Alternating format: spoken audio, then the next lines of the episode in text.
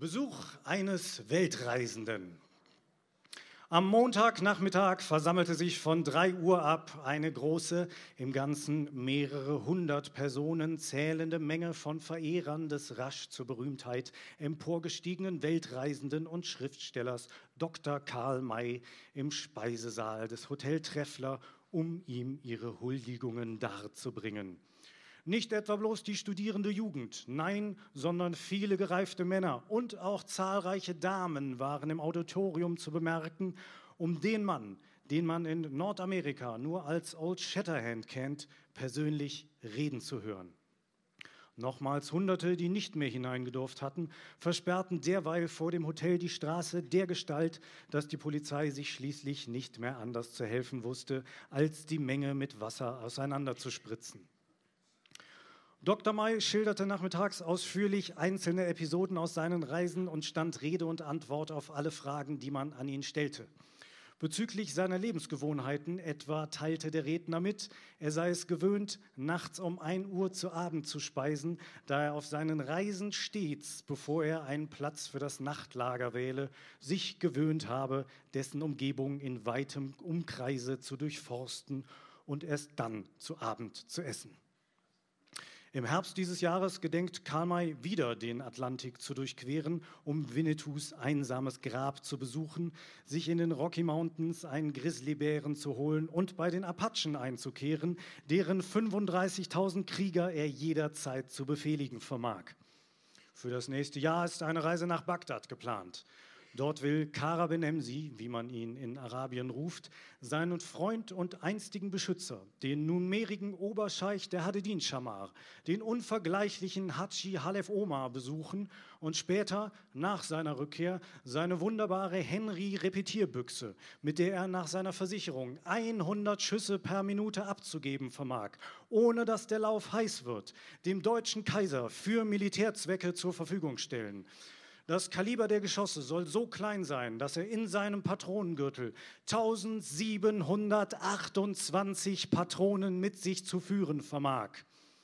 Wohl allen, die an diesem Tag mit Dr. Karl May zusammentrafen, war es eine große Freude und wird es eine bleibende Erinnerung sein, den Mann, der die ganze Welt bereist hat, der über 1200 Sprachen und Dialekte versteht, den letzten Vertreter der Romantik des wilden Westens von Angesicht zu Angesicht gesehen zu haben. Mit dieser Räuberpistole ist Karl May zehn Jahre lang durchgekommen. Er hat behauptet, er könne mal 100, mal 200, mal 1200 Sprachen sprechen. Er hat behauptet, er sei der beste Schütze des Wilden Westens, er sei der beste Reiter des Wilden Westens, er sei Sternenkundler, Geologe, er sei sowieso der größte und fähigste Held, den die Welt je gesehen hat. Man konnte misstrauisch werden, vor allen Dingen, wenn es darum ging, dass Karl May angeblich seine Feinde mit einem einzigen Faustschlag niedergestreckt hat.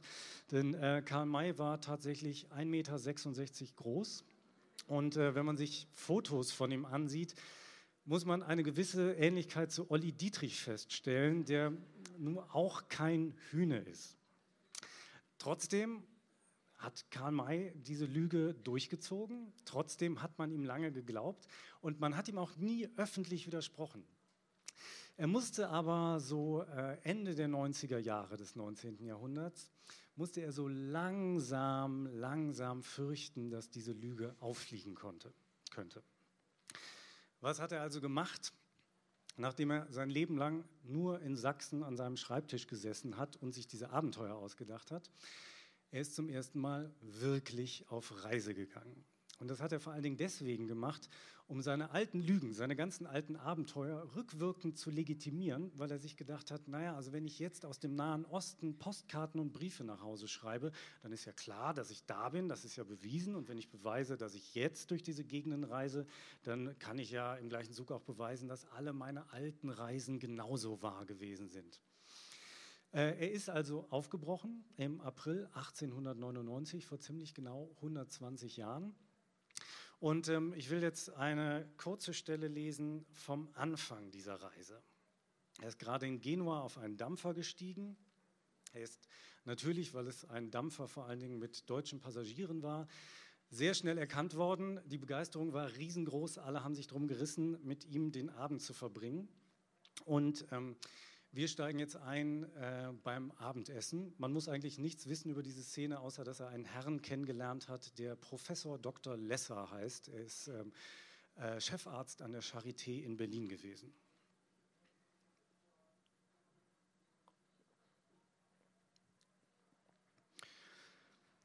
Man hatte Karl den Ehrenplatz am Kopf der Tafel freigehalten. Bei Suppe und Fisch ließ er sich dort bereitwillig ausfragen. Wohin denn seine Reise gehe, wollte der Erste erfahren. Von äh, Ägypten aus in den Sudan, sagte Karl. Später nach Palästina und Persien und natürlich würde er seinen lieben Hatschi Halef Omar treffen. Und gleich wurde es interessant. Die Abenteuer. Genau wollte Karls Tisch noch einmal alles von ihm wissen. Wie er einst auf dem Weg durch die Wüste den diebischen Abu Chamed in die Hände gefallen war und nur entkommen konnte, weil er für sie einen Löwen erlegte, den 20 ihrer Männer nicht zu jagen wagten. Wie er ein anderes Mal dem Häuptling der Kiowa mit einem Schuss beide Knie zertrümmert hatte.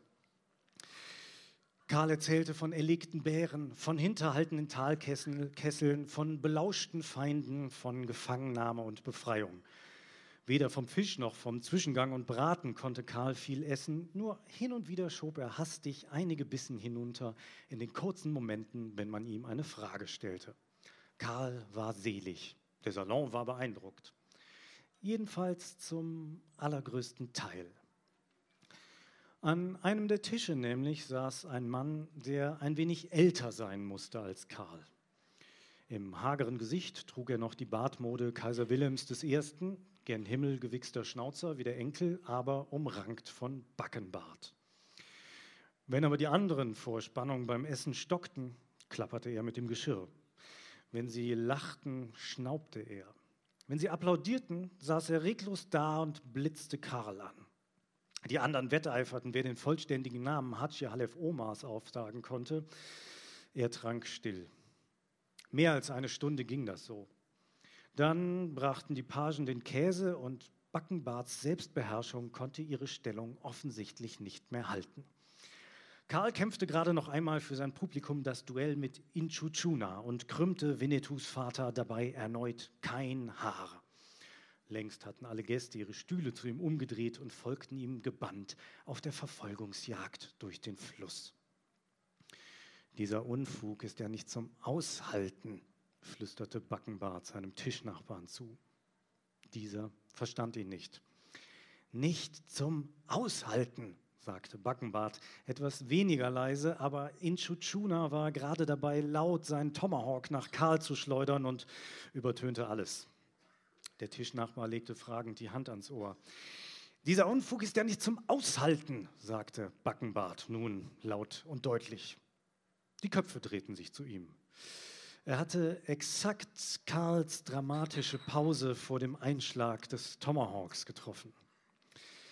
Das war nun etwas mehr Aufmerksamkeit als eine Bemerkung, die geflüstert wird, gemeinhin erhofft. Aber wo Backenbart es nun schon ausgesprochen hatte, musste er auch zu seinem Wort stehen. Ein Unfug, wiederholte er. Was ist ein Unfug? fragte Professor Lesser. Diese albernen Märchen, Gauner mit einem Schlag niederstrecken, Grizzlies mit dem Messer erlegen, Armeen von Wilden befehligen, das ist Unfug. Alle schauten zu Karl. Der war noch ganz berauscht von seinem eigenen Abenteuer. Aber wenn Sie wüssten, was als nächstes geschah, sagte er und fuhr fort. Knapp verfehlte mich der Tomahawk, aber nun stürzte Inchuchuna auf mich zu. Ich bückte mich und er flog über mich hinweg. Ich wusste, ich musste ihn niederringen, sonst wäre ich verloren. Also, sagte er bedeutungsschwer, nahm ich seinen Tomahawk an mich. Wieder machte er eine dramatische Pause. Ihre Fähigkeiten sind wirklich unglaublich, sagte Backenbart. Das ist richtig, sagte Karl. Erst jetzt nahm er die Unterbrechung wirklich wahr. Mir zum Beispiel fällt es schwer, überhaupt irgendetwas davon zu glauben, sagte Backenbart, weil Sie die Welt nie so kennengelernt haben wie ich, antwortete Karl. Der Salon war ungehalten über die Störung. Noch schwieg man, denn Karl, da war man sich sicher, würde den Herrn schon in die Schranken weisen können. Aus 20 Schritt wollen Sie einem springenden Löwen ins Auge geschossen haben? fragte Backenbart. Im Dunkeln? Es wäre auch aus 100 Schritt gegangen, sagte Karl. Und 10.000 Apachen betrachten Sie als einen Häuptling. 15.000 sind es, die mir durch jede Gefahr folgen würden. Und ähm, wie viele Sprachen, hatten Sie vorhin noch gesagt, beherrschen Sie? fragte Backenbart. Waren es 70? 700 sind es. Das kann kein Mensch. Mehr als 800, wenn man alle Dialekte mit einrechnet, triumphierte Karl. Und äh, Sie wollen also Männer niedergeschlagen haben, doppelt so breit und ein Kopf höher als Sie. Selbst wenn ich gefesselt wäre. Ich glaube Ihnen kein Wort. Das empfehle ich Ihnen aber, weil Sie mich sonst mit einem Fausthieb niederstrecken Karl hatte der Kampf gegen Inchuchuna so sehr mitgerissen, dass er jederzeit bereit gewesen wäre, gegen einen Bären zu kämpfen. Auf der Stelle würde ich es tun, sagte er. Backenbart stand auf. Er musste über 70 sein. Hager wie ein Windhauch war er, reichte Karl nicht bis zur Nase und er stützte sich auf einen Stock. Er ging zwei Schritte auf ihn zu, um zu beweisen, wie klapprig seine Beine waren. Seine Knochen konnten mit seinem Schneid nicht mehr mithalten. Schön, sagte er, schlagen Sie mich nieder. Ich wüsste nicht, dass damit eines Ihrer Abenteuer bewiesen wäre. Er zeigte auf Lessers Tochter, ungefähr zwölf Jahre alt. Sie könnte mich genauso fällen und wäre trotzdem kein Shatterhand. Hier und da raunte man empört. Niemals würde ich mich an einem Schwächeren vergreifen, sagte Karl großartig. So ist es richtig, murmelte der Salon. Daraufhin Backenbart, listig. Aber vielleicht könnten Sie uns Ihre Kunst an einem angemesseneren Gegner vorführen. Er sah sich in den Reihen um und entdeckte einen jungen Mann, der die anderen schon im Sitzen, im Sitzen um einen halben Kopf überragte. Er hatte rote Wangen und Schultern wie ein Ochse. Wie wäre es mit unserem Freund hier? fragte er und deutete einladend auf ihn. Ich ähm, werde doch nicht zu ihrem Vergnügen einem Unschuldigen ein Leid antun, sagte Karl. Das genau so ist es. Und wo kämen wir denn dahin, gemurmelt, schwoll an. Karl sah Backenbart fest in die Augen. Die Kellner schließlich unterbrachen das Duell. Sie brachten neuen Wein zum Käse und Backenbart ließ es gut sein. Am Stock kehrte er zu seinem Platz zurück. Ich könnte Ihnen gerne noch eine Probe meiner Reitkunst geben, sagte Karl ihm hinterher aber mein Pferd mochte leider keine Kabine mit mir teilen. Herzlich lachte man. Nein, dieser Mai. Bis nach dem Nachtisch blieb es friedlich. Karl durfte weiter ungestört berichten, aber wer genau hinschaute, sah, dass ihm nicht mehr alle begeistert folgten. Manch einer hatte Karls Herausforderer ermunternd zugenickt oder suchte seinen Blick. Spöttisches Kopfschütteln deutete an, dass einige ebenso dachten wie er. Dann kam der Kaffee. Karl, bald heiser vom Sprechen, war dankbar für Pause und heißes Getränk. Und vielleicht hätte Backenbart nun auch kein zweites Lasso mehr nach ihm geworfen, wenn Karl ihn nicht veralbert hätte. Doch nun ließ er Karl bloß zwei Schlucke nehmen, dann wandte er sich wieder an ihn. Herr May, es mag mir gerade nicht einfallen. Was heißt noch gleich Seekrankheit auf Portugiesisch? Karl, überrumpelt, ahnungslos und fern der Lexika daheim an seinem Schreibtisch, die für ihn alle Sprachen kannten, schwieg. Das müssen Sie doch wissen, sagte Backenbart. Unter all den Sprachen, die Sie beherrschen, da muss doch auch das Portugiesische sein. Karl brauchte kurz eine Antwort zu finden. Die Portugiesen, erklärte er dann, sind äh, seit Generationen ein seefahrendes Volk und ähm, durch die Gewöhnung ist die Krankheit dort unbekannt und darum kennt das Portugiesische auch kein Wort dafür. Backenbart tat, als lache er. Es gibt eins, zufällig weiß ich es genau. Wie viele Sprachen hatten Sie doch gesagt, beherrschen Sie? 600, ah, vielleicht ein paar weniger. Ich behaupte, Sie sprechen keine einzige davon. Sie sind unverschämt und Sie, Herr May, sind ein Scharlatan. Man sollte Sie vor Gericht bringen. Fassungslos abgesetzte Tassen klirrten auf Untersetzer. Karl war empört. Der Salon war empört. Das nun war eine Beleidigung, die kein Mann hinnehmen konnte. Ganz war man auf Karls Seite, als er Backenbart aufforderte, diese Ehrabschneidung sofort zurückzunehmen. Wenn Sie eine Probe Ihrer Fremdsprachen geben, Herr May, es ist kein Schlag, niemand wird verletzt. Karl lehnte trotzdem entschieden ab. Aber auch Backenbart weigerte sich weiter, seinen Anwurf zurückzuziehen und in der Folge spaltete der Salon sich rasch in eine kleine Gruppe, die nun ebenso eine Probe von Karls Fähigkeiten forderte, und eine große, die Karl vehement beisprang, denn solche Grobheiten durfte man sich nicht bieten lassen. Der Kaffee aber war noch nicht kalt, als zwei Herren zu Karl an den Tisch kamen, um sich vorzustellen. Beide waren Notare. Wir hätten einen Vorschlag, sagte der Notar, der etwas dicker war als der andere. Zum einen treibe sie die Neugier, sagte der Notar, der etwas dünner war als der andere. Zum anderen seien sie besorgt, dass dieser eigentlich schöne Abend nun im allgemeinen Missklang enden könnte. Darum wolle man nun mit der Bitte an Karl herantreten, den Streit zu befrieden.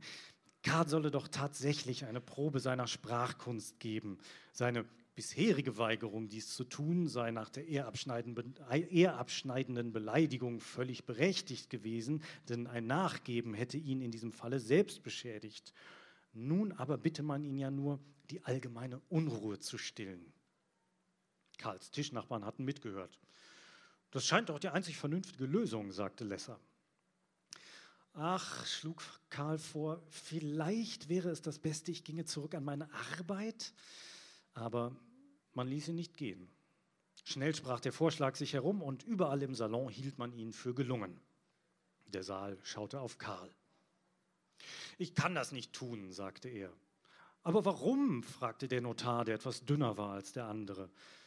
Es bleibt eine Unverschämtheit, sagte Karl. Der Notar, der etwas dicker war als der andere, gab zu, dass man ihn schon sehr bedränge.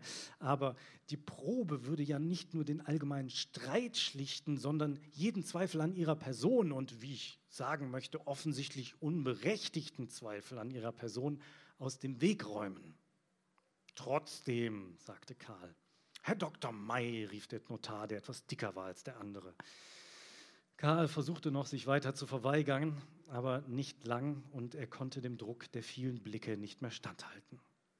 Eine Probe seiner Fremdsprachen sagte er schließlich gut, schön, auch wenn ihn das Misstrauen äußerst kränke, dann gebe er eben eine Probe, aber zu seinen Bedingungen. Einverstanden, sagten die Notare und zogen sich zurück. Umständlich zog Karl ein Taschentuch aus der Jacke und putzte sich die Nase. Er lehnte sich zurück und begann halblaut zu murmeln, als würde er besonders sorgfältig in den Schubladen seines Gedächtnisses kramen. Was könnte ich Ihnen denn, ah, was würde die Herrschaften denn unterhalten? Schließlich stand Karl auf. Das Tuch in der Hand ging er gemessenen Schrittes an die Stirnseite des Raumes und stellte sich in die Mitte der Wand vor das Klavier. Ich möchte Ihnen, begann er, ein Gedicht in der chinesischen Sprache vortragen.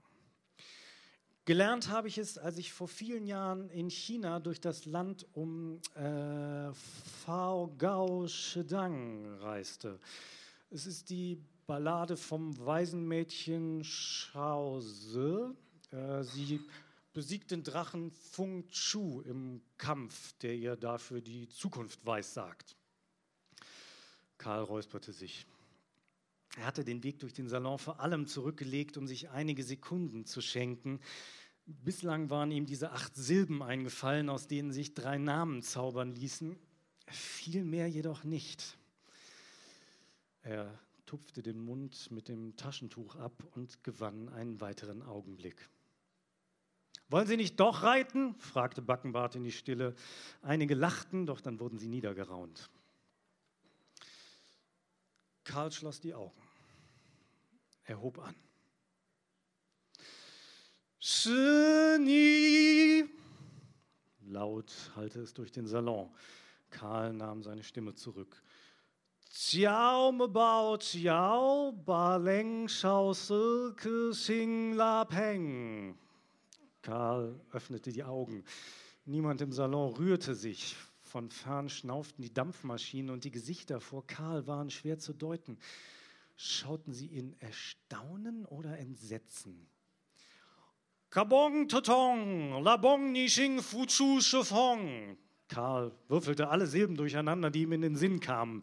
Bizama Feng Shali Fibal Kai Mens Tase.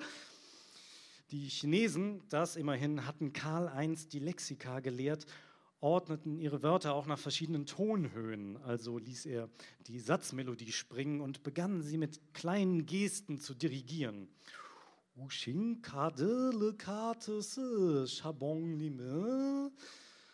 Karl schaute kurz zu Backenbart hinüber, der blickte triumphierend zurück. Offensichtlich bestand für ihn kein Zweifel, dass er gerade dabei war, einen Gauner zu überführen.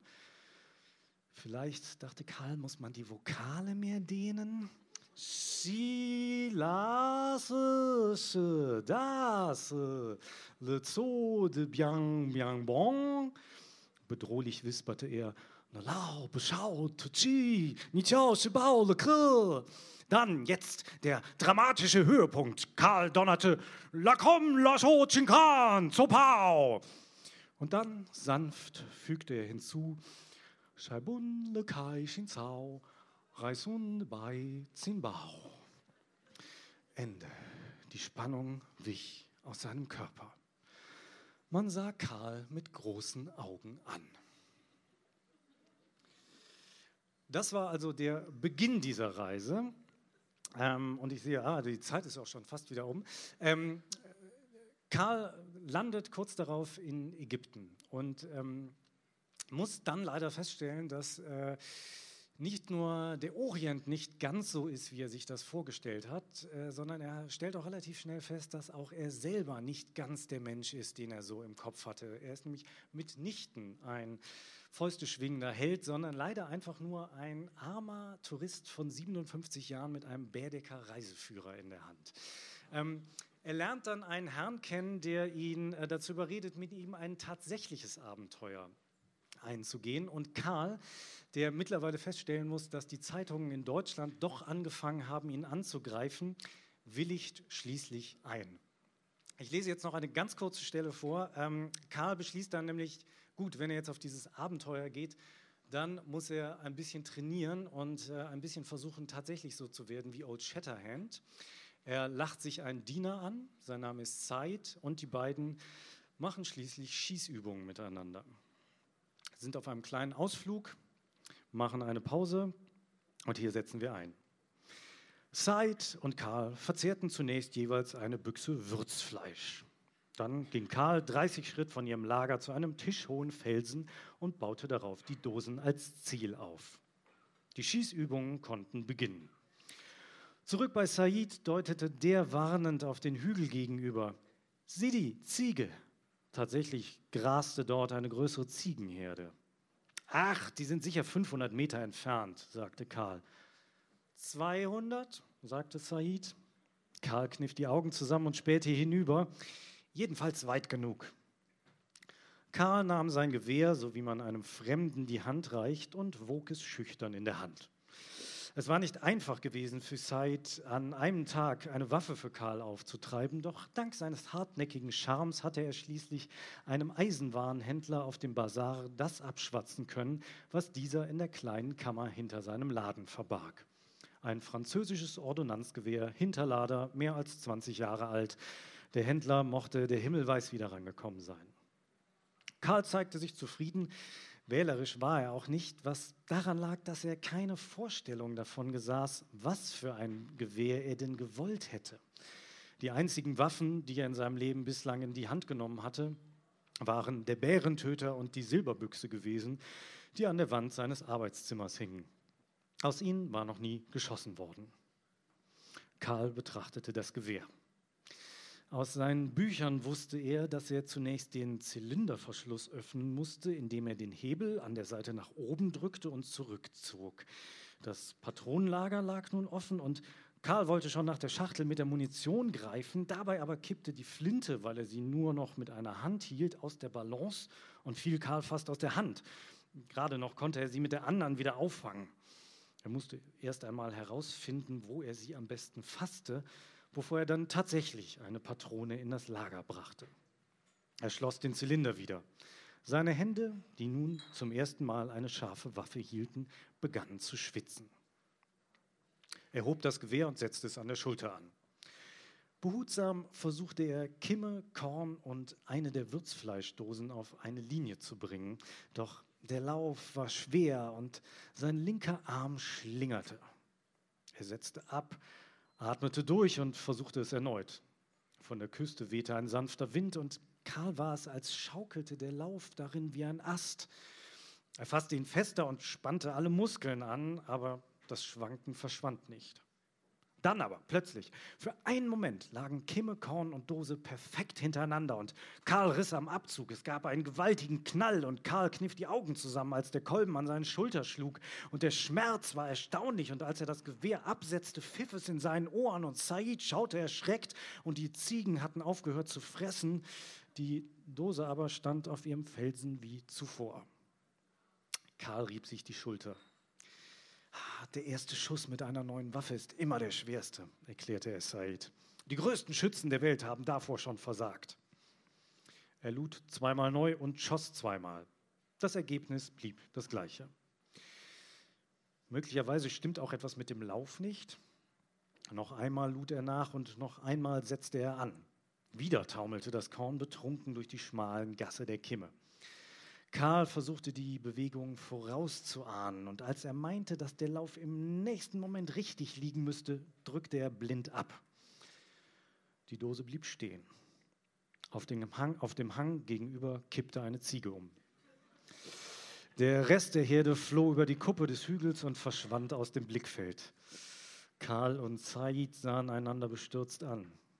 Said hob ratlos die Schultern. Zu nah? Doch bevor sie überlegen konnten, was nun zu tun sei, rappelte sich das Tier auf und schleppte sich den anderen hinterher. Nicht lang und es war nicht mehr zu sehen. Ah, sie wird sich erholen, sagte Karl, fest und entschlossen. Das war's schon. Herzlichen Dank.